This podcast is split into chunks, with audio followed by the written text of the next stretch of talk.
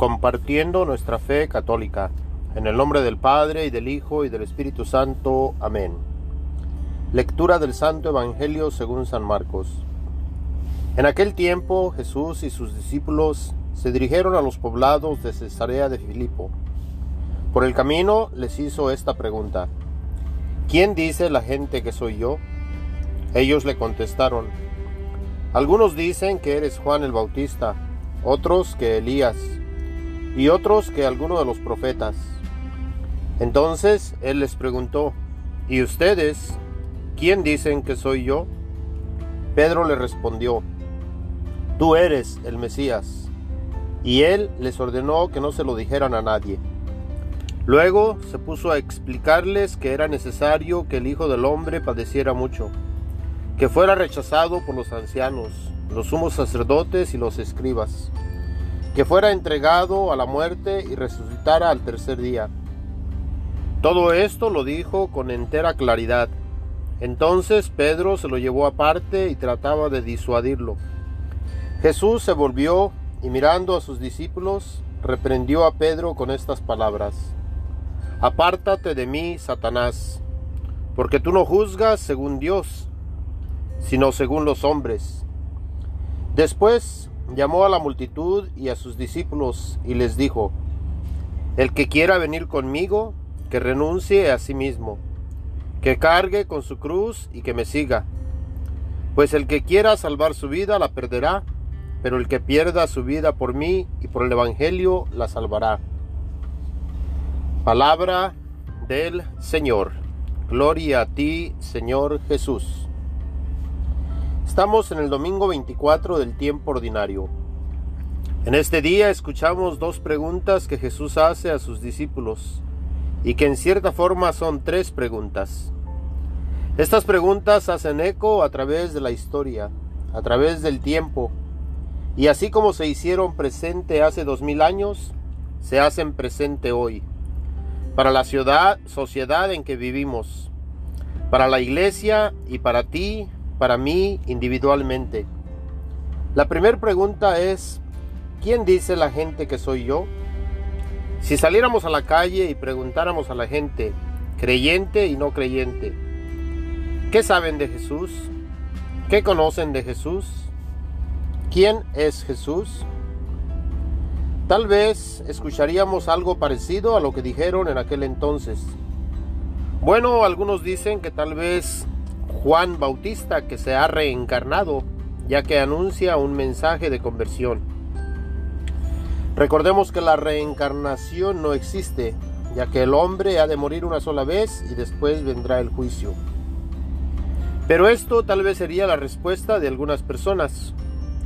Otros tal vez dirían, es Elías o alguno de los profetas que habría de venir ya que Jesús tiene las llaves del reino de los cielos y las da a quien Él quiere. Viene para abrir y para cerrar, para dar libertad a los cautivos, para sanar a los enfermos, para liberar a los endemoniados. Algunos otros tal vez dirían, fue un buen líder, o tal vez es alguien que dio buen ejemplo de cómo vivir. Tal vez otros llegarían a decir, es alguien que pasó haciendo el bien. Y tal vez escucharíamos muchas otras respuestas. La siguiente pregunta va dirigida a sus discípulos. ¿Y ustedes quién dicen que soy yo? Esta pregunta en la actualidad pudiera ser dirigida a la iglesia y específicamente a la iglesia católica, la cual viene representando a los discípulos de Jesús, los que caminaban con él, los que lo conocían, los que iban aprendiendo de él, los que iban viendo todo lo que él hacía.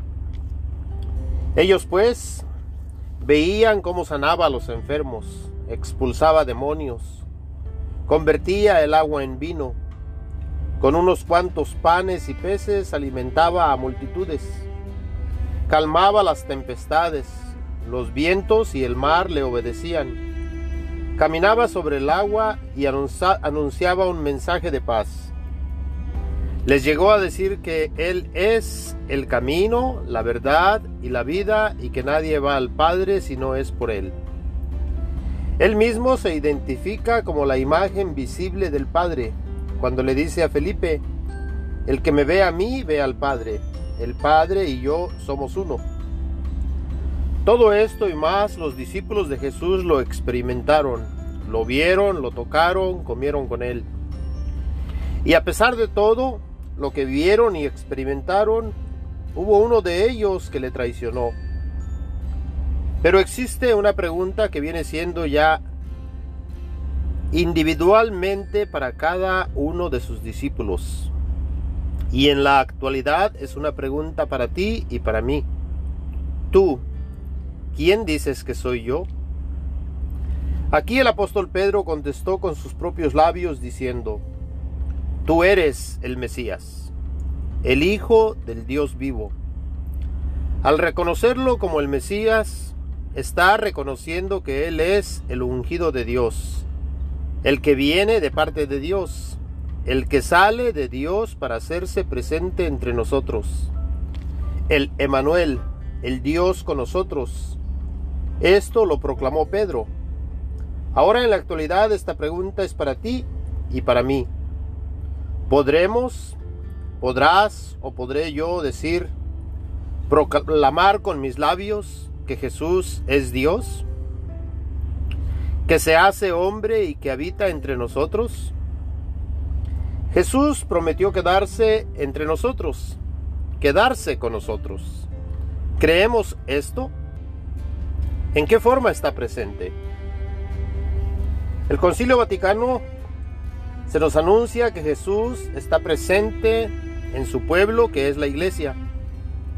Está presente en su palabra que encontramos en la Sagrada Escritura.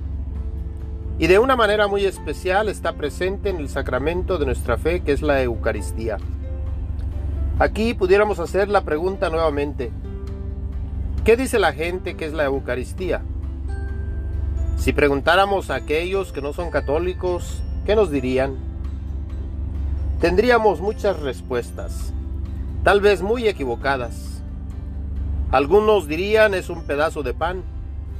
Algo otros se atreverían a decir que los católicos son idólatras al adorar un pedazo de pan o una galleta.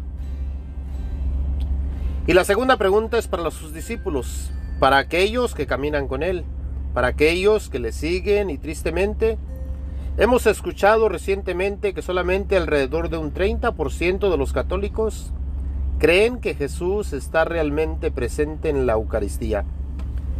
Y esto incluye incluso a obispos, sacerdotes, diáconos, en otras palabras, al mismo clero de la iglesia. Recordemos que Judas le traicionó y puede haber dentro del clero personas que le traicionen.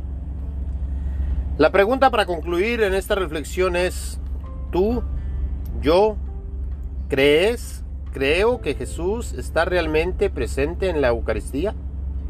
¿El sacramento de nuestra fe? Si acaso creemos, ¿estaríamos dispuestos, así como los apóstoles, a dar la vida por nuestra fe? Que nuestro Señor Jesús esté siempre presente con nosotros y nos dé la fe necesaria para dar testimonio de su presencia entre nosotros. Amén. Señor esté con ustedes. La bendición de Dios Todopoderoso, Padre, Hijo y Espíritu Santo, descienda y permanezca siempre con todos ustedes. Amén. Mis hermanos y hermanas en Cristo, gracias por compartir nuestra fe católica.